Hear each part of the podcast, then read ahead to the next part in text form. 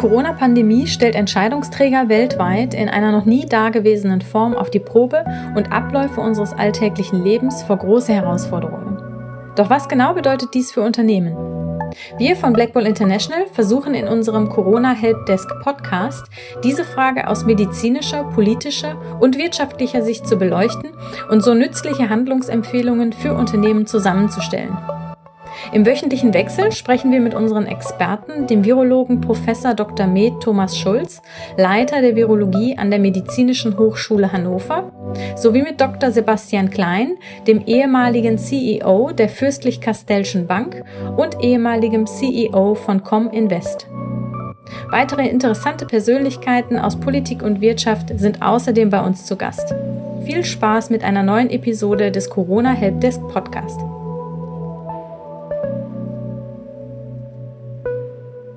Herr Krupp, ganz, ganz herzlichen Dank für die Zeit heute, die Sie sich nehmen für das Podcastgespräch mit Black Bull International. Einen schönen guten Morgen, Herr Hergert.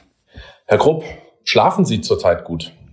Ähm, ich habe normal kein Problem, aber im Moment, es hat aber nichts mit der Corona-Krise zu tun, wache ich ab und zu mal auf, aber das ist kein Problem. Dann äh, trinke ich einen Schluck Wasser oder schaue fünf Minuten fern und dann geht's wieder weiter mit dem Schlafen. Sehr gut. Bis heute führen Sie Ihr Unternehmen ja als eingetragener Kaufmann. Denken Sie in so einer Krise wie jetzt auch mal darüber nach, die persönliche Haftung in irgendeiner Form zu reduzieren, zum Beispiel durch eine Überführung Ihrer Firma in eine GmbH? Nein, äh, das wäre fatal, denn ich verlange ja schon immer und werde es auch in Zukunft tun, die persönliche Verantwortung zurück in die Entscheidungsträger. Und wenn ich das verlange, dann muss ich auch mit dem entsprechenden Beispiel vorangehen. Und ich bin auch der Meinung, gerade in einer Krise müssen wir filigraner die Entscheidungen treffen, verantwortungsvoller. Und äh, für mich ist die persönliche Haftung ganz wichtig und das sollte auch mehr in unserer Gesellschaft eingeführt werden. deshalb habe ich ja schon immer der Politik vorgeschlagen, äh, die Einkommensteuer wegen mir noch ein bisschen anheben und denen, die persönlich haften für Entscheidungen, 50 Prozent Steuerrabatt, dann würde sich die Spreu vom Weizen trennen und wir wüssten, wer für seine Entscheidungen auch verantwortlich ist und die anderen, die nicht verantwortlich ist, würden dann entsprechend die doppelte Steuer zahlen. Dann würden die Leute zurückgehen in die Verantwortung, weil sie aus Steuergründen würden sie das tun und dann wäre unsere Gesellschaft sicherlich verantwortlicher geführt als heute. Ein toller Vorschlag. Was war denn bisher die Resonanz von der Politik? Ja, gar keine. Jeder findet es gut, findet es, äh, will, dass die Verantwortung kommt, aber keiner macht etwas. Mhm. Ich meine, dann würde auch natürlich, wenn die, wenn die Linken oder wenn, wenn sie nun meinen, äh, ich sag mal, äh, Erbschaftssteuer, höhere Erbschaftssteuer, Vermögensteuer oder sogar äh, die Reichensteuer verlangen, dann würde das aufhören. Es würde keiner, wenn ich sage, die Haftung und Verantwortung wäre dahinter mit dem gesamten Privatvermögen, würde keiner auf die Idee kommen, irgendwo die Leute, die das tun, auch noch zusätzlich mit höheren Steuern zu belasten. Mhm. Was sind denn Ihre bisherigen Erkenntnisse, die Sie aus der Corona-Krise für Ihr Unternehmen gewonnen haben?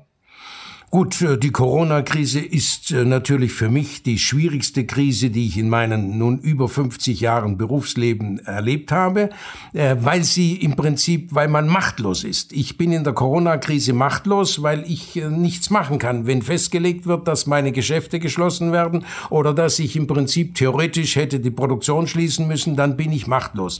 In allen anderen Krisen, New Economy Krise, Finanzkrisen oder wie sie alle geheißen haben, da war es ja meistens so, dass man äh, selbst Fehler gemacht hat oder Größenwahn gedient oder sonst wo oder irgendwo sich selbst steuern konnten. Aber jetzt in der Krise war das äh, sicherlich äh, für manche sehr schwierig, wenn sie an Hotels denken oder wenn sie an Vergnügungsparks denken oder wenn sie an Gaststätten denken, die praktisch radikal geschlossen wurden. Und so ging es mir ja indirekt auch, ähm, als mir dann plötzlich von heute auf morgen 50 Prozent meines Absatzes weggebrochen ist, indem man mir mein meine Testgeschäfte sozusagen zumachte, dann wäre das ein Problem gewesen. Aber da wir sehr flexibel sind und im Prinzip 14 Tage vorher mit Selbstverständlichkeit habe ich gesagt, ich helfe gerne, als man Kliniken oder Pflegeheime nach Mundschutzmasken gefragt haben und ich gesagt habe, okay, ich kann das mal versuchen, Ihnen eine entsprechende waschbare, äh, kochfeste ähm, Maske zu fertigen. Das ist mir dann entgegengekommen und so war es für uns dann überhaupt kein Problem. Nachdem die Geschäfte geschlossen wurden, äh, dann habe ich also festgestellt, dass ich selbstverständlich gerne geholfen habe, aber indirekt auch mir geholfen habe, indem dann äh, natürlich die Produktion äh, problemlos äh, mit Masken ausgefüllt war und ich nicht auf Lager produzieren musste. Weil wir produzieren generell von Januar bis Dezember volle Produktion, 100 Prozent auf Lager, auf mein Risiko, damit wir dann in den starken Zeiten auch den Kunden ab Lager bedienen können. Und so war das also kein Problem und wir haben ja dann bis zu 200.000 Masken in der Woche gefertigt. Wir haben jetzt über eine Million ausgeliefert, schieben aber noch knapp eine Million Aufträge vor uns her. Ah, das wäre meine nächste Frage, wie denn die Produktion der Schutzmasken läuft. Das heißt also Auftragslage nach wie vor sehr gut. Ähm, die Auftragslage war sehr gut, äh, aber wir sind nicht böse, dass sie jetzt verständlicherweise rapide zurückgeht, weil jetzt die Millionen Masken aus dem Ausland reinkommen, was auch gut so ist. Die Maske ist ein Massenprodukt und ein Massenprodukt hat in unserem Hochlohnland normal nichts zu suchen, auch bei mir in der Produktion nicht. Aber selbstverständlich, wenn Knappheit ist und Engpass ist, dann können wir mit einer deutschen Produktion sehr schnell helfen, aber wir müssen erkennen, wann dieser Bedarf äh, sozusagen aus dem Ausland wieder gedeckt wird und müssen rechtzeitig umbauen. Und ich bin Gott froh, wenn ich die Produktion jetzt wieder zurückfahren kann auf unser normales Programm, denn wir haben starke Aufträge. Wir haben über 80.000 Neukunden bekommen in den letzten vier Wochen im Onlinehandel und diese Kunden dürfen wir nicht enttäuschen, die müssen wir top beliefern und deshalb müssen wir sehr schnell jetzt wieder unsere normale Produktion machen und die Masken rapide zurück zurückfahren. Sehen Sie denn hier eine Normalisierung des Geschäfts, also Ihres täglichen Geschäfts? Das äh, nehme ich sicher an. Ich bin immer ein Optimist und noch nie ein Pessimist gewesen. Das ist eine Geschichte gewesen, die kurzfristig auf uns zukam. Die gab es übrigens immer. Wenn ich in meinen 50 Jahren zurückdenke, dann gab es modisch irgendwelche Hypes. Da hat's plötzlich Batik-T-Shirt war in oder dann war Marine-Look in und dann konnte man Tausende von, in, wenn man das richtige Material oder das richtige Design hatte oder die richtige Farben hatte und im richtigen Moment die richtige Produktion, dann konnte man Millionen Aufträge schreiben. Das gab es immer. Und dann ist irgendwann diese, dieser Hype sozusagen oder dieser ähm, abgebrochen und dann musste man rechtzeitig auch wieder umstellen. Das war immer schon so. Das ist unser normales Konzept. Das ist das, wo wir im Prinzip als Erste reagieren können, weil wir die gesamte Produktion vom, von, vom Garn bis zum Fertigprodukt alles im eigenen Hause haben und theoretisch innerhalb von 24 Stunden reagieren können. Das ist unser Vorteil mit unserer Produktion am Standort Deutschland. Mhm. Jetzt sind Sie ja bekannt dafür, dass Sie keine Kredite von Banken wollen oder Finanzprodukte kaufen, die Sie nicht verstehen. Welchen Tipp für einen Unternehmer, der heute davor der vor der Entscheidung steht, einen Kredit aufnehmen zu müssen oder vielleicht sogar Mitarbeiter entlassen zu müssen, würden Sie dem geben? Also generell gab es bei mir schon immer eine klare Devise, ich muss als Unternehmer unabhängig sein. Unabhängig, selbstverständlich von einer Bank, das heißt, ich muss auch von einem Kunden unabhängig sein. Ich brauche alle Kunden, aber von einem einzelnen Kunden in totale Abhängigkeit zu geraten, das wäre ein Fehler von mir, wenn ich mich abhängig gemacht habe. Äh, dann muss ich auch äh, unabhängig sein von einem einzelnen Mitarbeiter. Also wenn man oft gesagt hat, wenn dieser Mitarbeiter die Firma verlässt, dann nimmt er das Know-how mit. Das wäre fatal. Diese Abhängigkeit darf es nicht geben. Totale Unabhängigkeit. Ich brauche alle meine Mitarbeiter, ich brauche alle meine Kunden, ich brauche alles, aber ich darf nicht einzeln abhängig sein. Und deshalb sage ich, Kredite sind machbar, aber ich bin lieber autark und äh, damit äh, unabhängig und habe seit ich die Millionen Schulden, die mein Vater mir überlassen hat, etwa 10 Millionen, nachdem ich die 1975 zurückbezahlt habe, habe ich ja nie mehr mit einer Bank über einen Kredit gesprochen. Und ich sage ganz offen, wenn man vernünftig arbeitet, und ich sag mal, ich habe 50 Jahre nie eine negative Bilanz abgegeben, äh, dann kann man auch so wirtschaften, dass man alle zusätzlichen Investitionen aus den Gewinnen bezahlt und die Ersatzinvestitionen sind ja durch die Abschreibungen automatisch gedeckt ähm, und dann kann man das machen und es ist ein beruhigendes Gefühl auch in einer solchen Krise, wenn man eine gewisse Unabhängigkeit hat. Und empfehlen würde ich, Gier und Größenwahn etwas einzudämmen. Und zwar nicht in der Krise, sondern vor der Krise. Dass man gerüstet auch drauf losgeht, wenn ich sehe, wie die Firmen heute draußen arbeiten, ob sie jetzt Gary Weber nehmen oder auch Karstadt und so weiter. Wissen Sie, da wird äh, erweitert, erweitert, erweitert, da werden Sportshop und alles gemacht und dann macht man einfach mal schnell Insolvenz und befreit sich. Und wenn dann unser Rechtsstaat auch noch zulässt, äh, dass äh, der edle Käufer, Herr Benko sozusagen, Immobilien und wertvolle Grundstücke in die eine Gesellschaft tut, die ist dann in der linken Tasche und in die andere Gesellschaft ist es dann die Vertriebsgesellschaft und die bringt man dann in Insolvenz oder unter den Schutzschirm. Dann muss ich Ihnen ganz offen gestehen, habe ich kein Verständnis für unseren Rechtsstaat, wenn so etwas genehmigt ist. Dass wir müssen im Prinzip und deshalb auch die Haftung zurückhaben und wer die Rosinen will, muss aber auch für das, was negativ läuft, gerade stehen. Mhm, klare Worte, ähm, den kann ich nur beipflichten.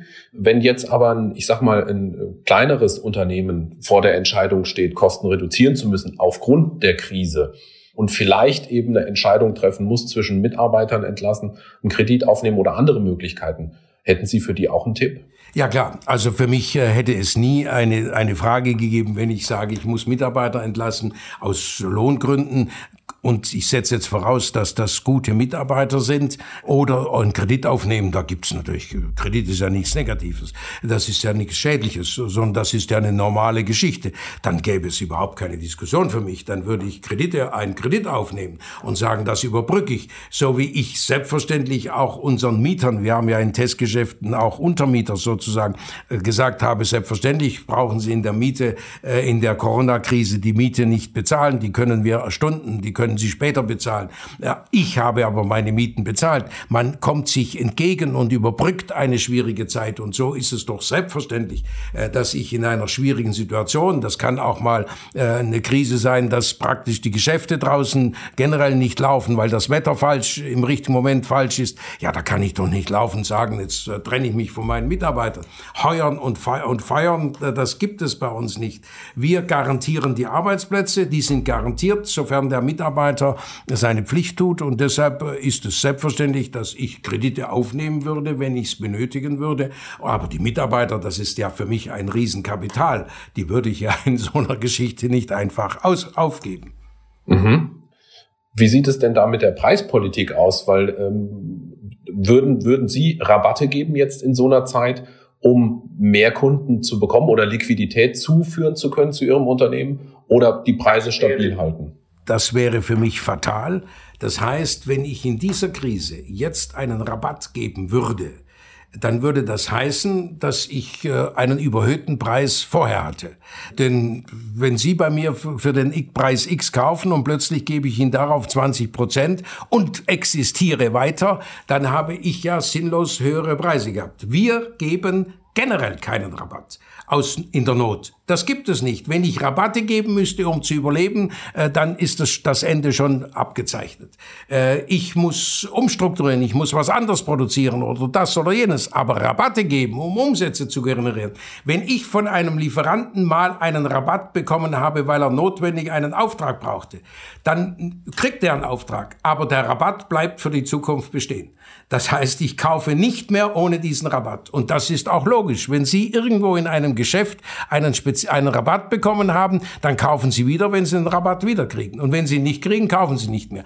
Das ist tödlich und wer das macht, hat kein kaufmännisches Verständnis und kann mit Rabatten, kann ich mein Geschäft nicht retten.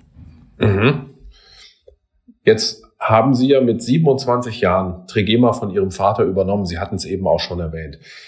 Was war denn damals Ihr Ziel, das Sie unbedingt erreichen wollten? Reichtum, Glück oder etwas anderes? Äh, das Ziel war einfach, dass ich mich nicht blamieren wollte. Ich war ja als Sohn sozusagen, der studiert hatte und nun äh, zeigen musste, ob er überhaupt fähig ist oder was. Es war das Ziel, dass die Leute mich irgendwo schätzten oder mich irgendwo brauchten. Das Ziel ist auch heute noch, nicht das Geld zählen täglich, sondern das Gefühl zu haben, von seinen Mitmenschen gebraucht zu werden. Und das sind meine Mitarbeiter, das ist meine Familie und deshalb gibt es ja keine Altersgrenze für mich. Solange mir meine Mitarbeiter das Gefühl geben, dass sie mich noch gerne sehen und mich für bestimmte Dinge auch gerne brauchen, dann bin ich ja noch äh, irgendwas wert. Erst wenn ich das Gefühl bekomme, dass die Mitarbeiter froh sind, wenn ich noch länger unterwegs bin oder mich nicht zeigen lasse, dann wäre es fatal. Und das wäre auch in der Familie so, wenn man im Prinzip von den Enkeln, ich habe noch keine, aber ich sag mal, wenn die praktisch gezwungen werden von der Mutter, dass man die Großmutter besucht oder den Großvater und die Enkel nur gezwungen dorthin gehen und nicht mehr freiwillig, dann ist das natürlich für den älteren Menschen sehr schwierig. Und deshalb das Schönste im Leben ist das Gefühl zu haben, von anderen gebraucht zu werden. Mhm. Und so habe ich als junger Mann versucht natürlich, dass ich mich so gegeben habe, dass die Mitarbeiter sagten, den muss ich was fragen. Und je besser ich die Antworten gegeben habe, desto mehr, das ist eine Automation, desto mehr kommen die Mitarbeiter zu einem. Das mache ich auch. Wenn ich drei Leute habe in einer Position, der, der mir die gescheitste Antwort gibt, zu dem gehe ich am meisten hin. Der hat Pech, der wird von mir am meisten, am meisten sozusagen in Arbeit gesetzt, weil ich weiß, wenn ich es dem gebe, wird es erledigt erledigt oder wird positiv geantwortet und fertig. Und beim anderen weiß ich, ja gut, wenn ich es dem gebe, der ist mir zu umständlich, ich gehe lieber zu dem, der schnell ist und das perfekt macht. Das ist eine Normalität. Das ist auch bei Ihnen so. Sie gehen zu denen hin, die am problemlosesten sind, gehen Sie am ersten hin. Wenn Sie in ein Kaufhaus reingehen, eine Verkäuferin kennen und wissen, die ist top, dann fragen Sie am Schluss nach dieser Verkäuferin, weil von der möchten Sie bedient werden. Absolut nachvollziehbar. Das ist auch wirklich so. Welchen Rat würde der heutige Wolfgang Grupp seinem 27-jährigen Ich geben? Ich würde gar keinen Rat groß geben. Ich würde, ich würde sagen, der muss sich in seiner Umgebung selbst zurechtfinden. Jeder hat Stärken und Schwächen. Und ich muss versuchen, meine Stärken in Einsatz zu bringen und muss wissen, wo ich Schwächen habe und muss dafür mir Ausgleich suchen, dass sich andere Mitarbeiter suchen, die mir meine Schwächen ausgleichen. Ich bin jetzt, äh, ich sag mal, äh, ich bin kein Schöngeist oder sonst was. Ich bin ein Realist und deshalb mache ich gewisse Dinge selbstverständlich aber gewisse komplizierte Dinge oder technische Dinge, äh, die für mich jetzt nicht gerade so sind, so wie wenn Sie sagen, Herr John macht jetzt für mich selbstverständlich die Technik, weil da wäre ich eine, eine gravierende Null. Äh, deshalb sage ich, muss ich wissen, wo ich Stärken und Schwächen habe und ich muss die Stärken im Prinzip ins Rampenlicht setzen und die Schwächen muss ich durch andere ausgleichen. Mhm. Wenn wir da schon beim Thema Realismus sind, äh, ein Stück weit, wie zufrieden sind Sie denn mit der aktuellen Krisenpolitik der Bundesregierung? Das ist eine Frage, die ich selbstverständlich sage ja, weil ich nicht die Einbildung habe, äh, dass ich sage, ich könnte alles besser oder würde alles besser empfehlen oder sonst was. Die Politiker haben im Moment eine ganz schwierige Aufgabe. Sie müssen es allen recht machen. Äh, sie kriegen zig Beratungen, äh, einmal so, einmal so, und müssen versuchen, den Weg herauszufiltern, der im Moment fürs Land richtig ist. Und wenn wir auch mit Demos oder was weiß ich dem, äh, kritisieren, wenn da Leute meinen, kritisieren zu müssen, dann ist das für mich natürlich sehr arrogant, weil ich sag mal, die Politik in Deutschland hat mit allem, ob ich es nun mochte oder nicht, bewiesen, dass wir im Vergleich in Europa oder in der Welt äh, ganz oben stehen mit unserem Ergebnis. Und wenn das so ist, wenn ich gravierende Entscheidungen treffe, die manche negativ finden, habe aber das beste Betriebsergebnis, dann kann es ja so schlecht nicht sein. Mhm. Und deshalb Kritik würde ich hier nie üben. Ich stimme das zu, ich mache das, auch wenn mir manches etwas unangenehm ist, das muss ich machen. Ich folge und will dann aber auch das Ergebnis. Mhm. Was muss denn aus Ihrer Sicht als Unternehmer demnächst passieren von Seiten der Politik, um die Wirtschaft wieder anzukurbeln? Also wir müssen natürlich so schnell wie möglich alles wieder in Gang setzen.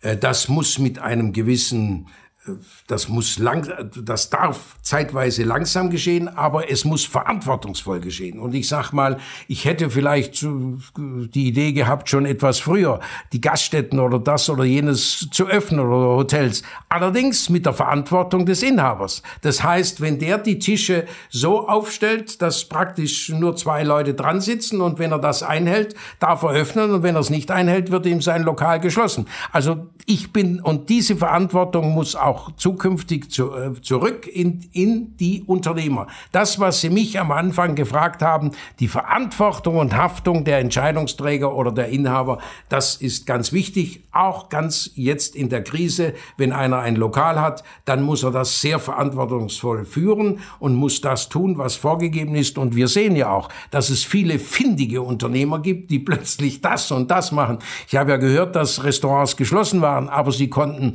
Essen verschicken oder abholen lassen. Also das sind ja tolle Ideen, was die alles erfunden haben. Und ich sage mal, in der Not ähm, äh, entstehen viele positive Ideen und da müssen die kreativen Unternehmer, vor denen habe ich eben Achtung, die die Not dann auch ohne Probleme an, am Schluss überstehen. Mhm. Sie haben gerade das Stichwort nochmal der Verantwortung genannt. Soziale Verantwortung und verantwortungsbewusstes Unternehmertum ist Ihnen ja nicht nur persönlich wichtig, sondern zeichnet Sie und Regema auch aus. Warum ist Ihnen das so wichtig?